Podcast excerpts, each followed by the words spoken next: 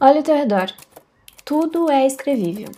Normalmente eu faço a introdução do podcast ser uma citação de um escritor, mas hoje eu vou usar uma citação da Marilyn Monroe porque ela disse que o sexo é parte da natureza e ela só seguiu o fluxo da natureza. E eu, como escritora de romance erótico, concordo com ela e eu decidi finalmente abordar em um episódio um pouco mais dessa questão erótica na literatura.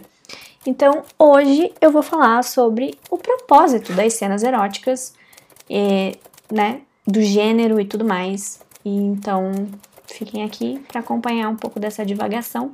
Eu sou a Coral Reis e esse é mais um episódio do podcast Escrevível. Uma coisa que não é incomum, né, que eu sei que alguns leitores fazem, é pular cenas de sexo de um livro que na minha mais sincera opinião não faz sentido, né? Porque se tu não quer ler uma cena de sexo, tem milhares de livros que entregam uma trama inteira sem abordar esse tipo de conteúdo, sabe? Mas se tu decide ler um livro que a proposta é incluir sexo entre os personagens, por que evitar esse contato?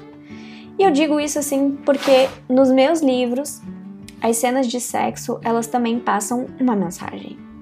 É, eu sou uma mulher, eu sou mãe, eu sou feminista, eu já fui até bem mais militante, mas hoje em dia eu ainda uso a minha escrita como um recurso para reforçar as coisas que eu acredito. E eu uso as cenas de sexo para isso também. Então, assim, dentro das minhas histórias, o sexo nunca é só sexo. Não é uma coisa só pornográfica ou erótica. E por sinal, eu ainda vou fazer um episódio falando justamente a diferença, né, que é uma coisa que precisa ser dita, que é muitas pessoas não entenderam ainda a diferença entre pornográfico e erótico. Mas um outro episódio eu faço isso. É, enfim, né? Vamos lá, foco. É, eu uso o sexo como uma ferramenta, tá, para outras mulheres enxergarem o que, que elas podem fazer, o que, que elas podem exigir, o que, que elas podem cobrar, o que, que elas devem esperar de um parceiro nesse momento. Então, assim, é, a gente basicamente está falando sobre prazer, né? E caso tu não saiba, existem pesquisas que apontam que pelo menos 30% das mulheres brasileiras nunca gozaram. Nunca gozaram o sexo. Vocês acham isso normal? Gente, é um número muito alto, sabe? Três a cada dez mulheres nunca tiveram um orgasmo.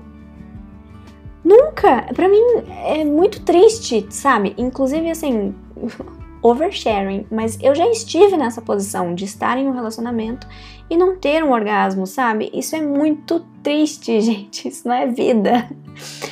Então, assim, é, eu acho que, né, tem muito essa questão cultural que a pornografia educou uma geração inteira a centrar o sexo no homem né? Então criou-se essa ideia de que o homem é o protagonista e, e, é justamente o que eu tento subverter nas minhas histórias. Então não é assim aquela coisa, né, de servir o homem, de fazer tudo que o homem gosta, de dar essa perspectiva, né, de, de coisas que são é, muito do fetiche masculino e tudo mais. É mostrar, eu gosto de mostrar que o prazer também é da mulher que a mulher também pode ter o controle da situação se ela quiser, a mulher também pode ensinar ao homem se ela quiser, ter essa coisa assim centrada na mulher, tá?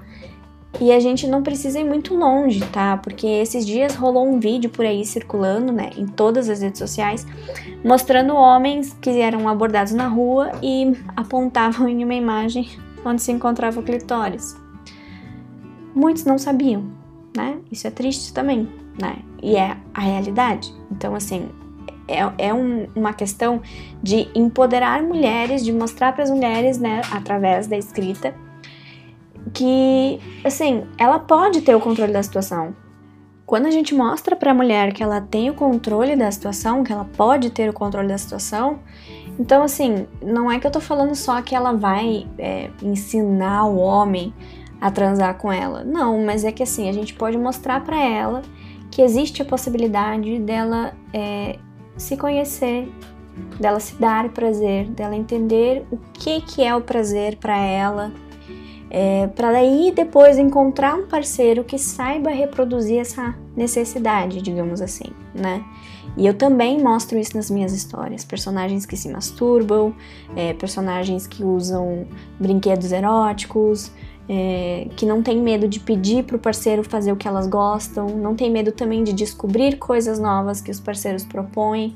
Não é assim só a mulher protagonista também, não. É aquela coisa, né? É um relacionamento, a gente tem que é, encontrar o equilíbrio. Então, assim, nada contra histórias né, de mulheres inocentes que encontram um homem que as fazem gozar como nenhum outro fez antes. Mas eu deixo aqui a minha propaganda para a história com mulheres experientes que não têm medo de dizer o que elas querem, o que elas gostam, que assumem a sua sexualidade, que tratam os homens de igual para igual nesse momento, né? E claro que aqui eu tô falando de romances heterossexuais porque da minha experiência, é o que mais tem essa discrepância, né? É o que eu conheço também porque eu sou hétero, enfim. Então a minha questão aqui é mostrar que sim, talvez tenha livros aos montes que colocam o sexo só por colocar, né? O que também não tá errado, né? Porque assim, livros são uma maneira de entretenimento. Nem toda leitura precisa ser culta nem sempre a história precisa levantar questionamentos e reflexões. Tem leituras que são para relaxar, para curtir, para se distrair, passar o tempo.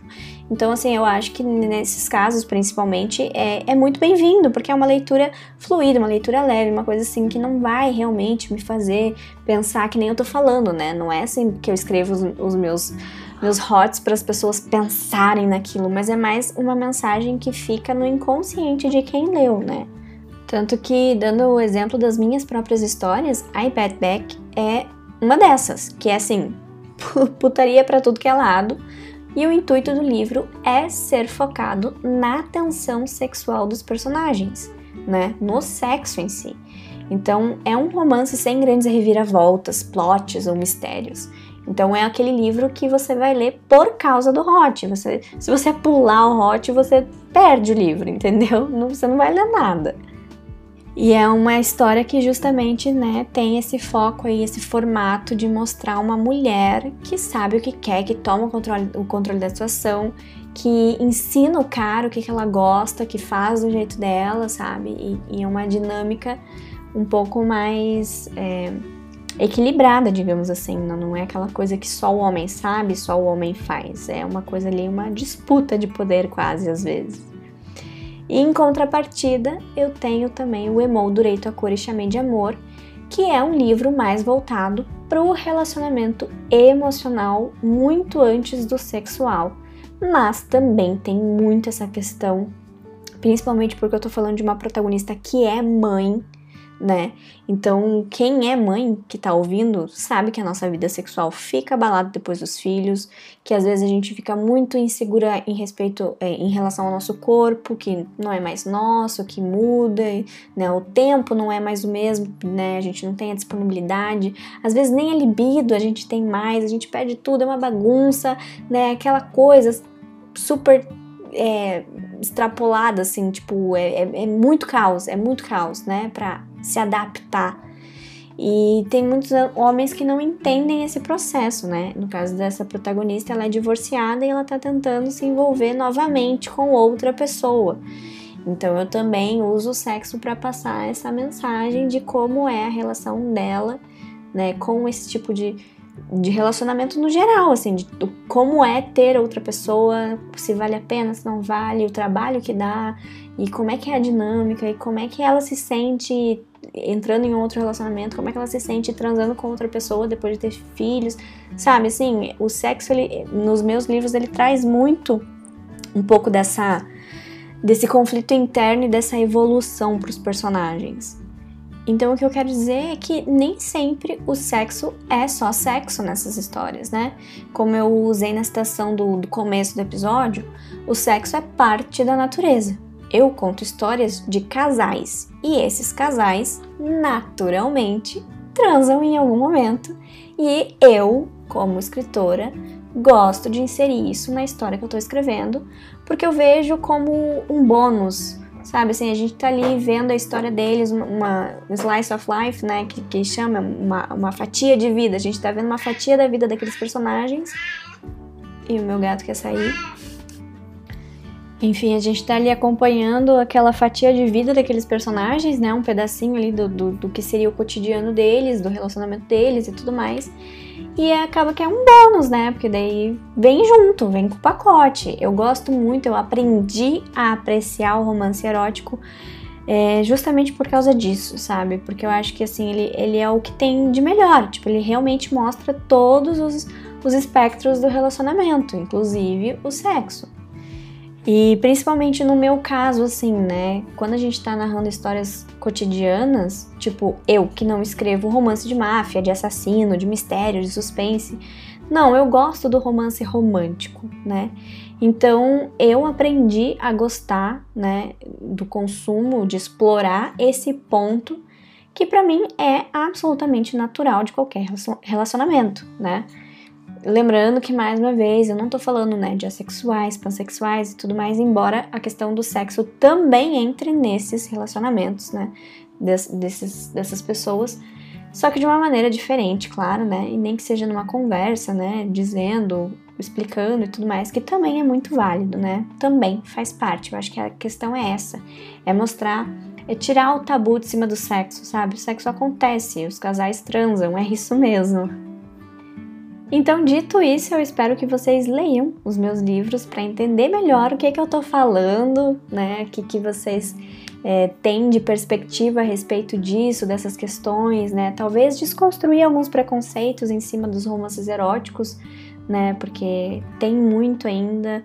E não vou, não vou dizer que não existem muitos romances eróticos que parecem roteiro de filme pornô. Eu, particularmente, não gosto disso. E eu acho que existe uma construção muito mais agradável para abordar esse tipo de assunto, esse tipo de cena num livro. Então, o que eu quero dizer é justamente isso: deem chance, né? Deem uma chance pro gênero, não, não critiquem sem antes conhecer realmente, né? É, que nem eu falei de pessoas que pulam as cenas, sabe? Experimenta ter talvez a peça indicação de algum livro que leiam os meus de preferência, de algum livro que, que tenha um pouco essa pegada assim do sexo como parte da evolução da história e não só como uma cena solta ali, meio desconexa do resto, talvez. Né? Talvez a gente até consiga subverter aí essa noção que se tem a respeito de erotismo, de pornografia, né? E, e realmente usar essa situação, né? Essa, esse gênero para empoderar sobretudo mulheres, né, que querendo ou não também é o grande público consumidor do gênero, né? E assim, se os homens também consomem, por favor, né, vamos vamos educar eles então através das nossas histórias e, e tirar um pouco do, do mérito que a pornografia impôs, que francamente, né, ninguém merece. E por hoje é isso, gente. Me sigam nas redes sociais, é só procurar pela arroba escrevível. Tem Instagram, tem TikTok, Twitter, Facebook, Pinterest, YouTube.